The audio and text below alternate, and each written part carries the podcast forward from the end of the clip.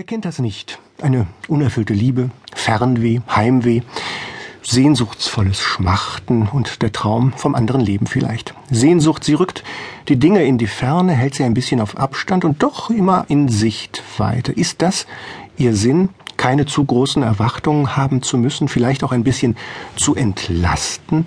Befreit uns eigentlich dieses Gefühl, dieses gemischte Gefühl oder lähmt es uns? Und warum ist Sehnsucht gerade in unseren Tagen, in unseren bürgerlichen Zeiten vielleicht wieder ein wichtiges Thema?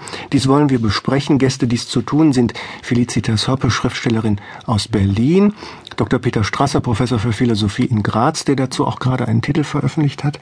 Die erste Frage soll aber an Dr. Alexandra Freund gehen, Professorin für Psychologie in Zürich. Frau Freund, Sie haben sich diesem Thema ganz besonders verschrieben. Bevor wir das aber akademisch beantworten, was ist Sehnsucht für ein Gefühl? Ist es etwas Ekstatisches, etwas Schwermütiges? Was macht es mit uns?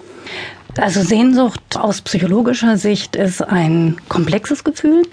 Äh, es ist weder reine Traurigkeit noch reine positive Ekstase, sondern es ist bittersüß. Es ist dadurch gekennzeichnet, dass es eben positive und negative Gefühle, Schmerz und glücklich sein oder Freude gleichzeitig in Menschen aktiviert und häufig sehr intensiv. Aber es gibt natürlich alle Schattierungen von Sehnsucht, welche die eher negativ getönt sind durch Trauer Trauer bis zu irgendwelchen, die eher freudig sind. Aber sicherlich ist immer beides mit drin, Freude und Trauer.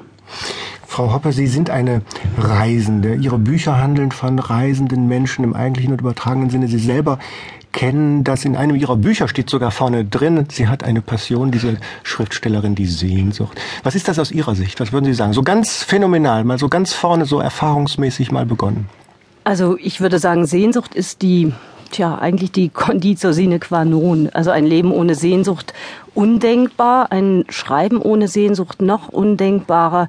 Es ist ja eigentlich das, was den Unterschied zwischen dem bezeichnet, wo wir sind und glauben sein zu wollen. Und wenn wir dann dort wären, wollten wir vielleicht woanders sein.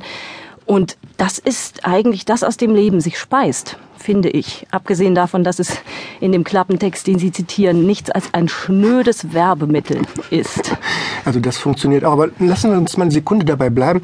Sie haben ja qualitätsvolle Paten gewissermaßen. Da gibt es einen gewissen Herrn Goethe, der die schönen Zeilen gedichtet hat. Nur wer die Sehnsucht kennt, weiß, was ich leide. Wem gehört die Sehnsucht? Den Dichtern?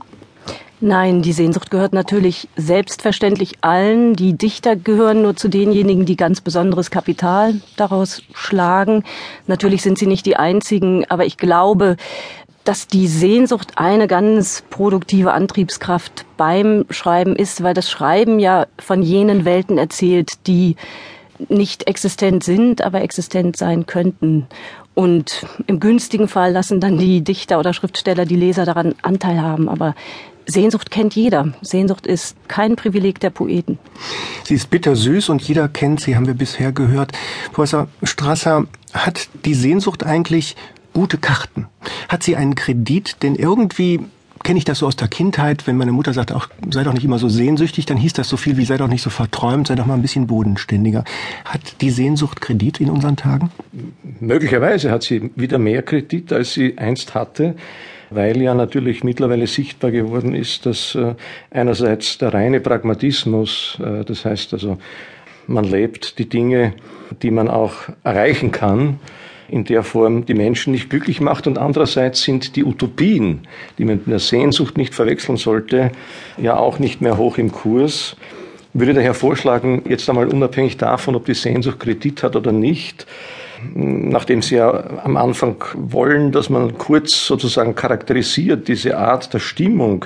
Ich würde sagen, durchaus im Anschluss an Frau Freund und Frau Hoppe, dass es sich hier um etwas handelt, was unerreichbar nahe ist. Also wenn ich diese Qualität beschreiben wollte, würde ich sagen, es handelt sich um das unerreichbar nahe. Einerseits ist das sehr innig, was passiert mit uns, wenn wir sehnsüchtig sind. Also das ist uns sehr nahe. Die Dinge, nach denen wir uns sehnen, sind uns innerlich sehr nahe.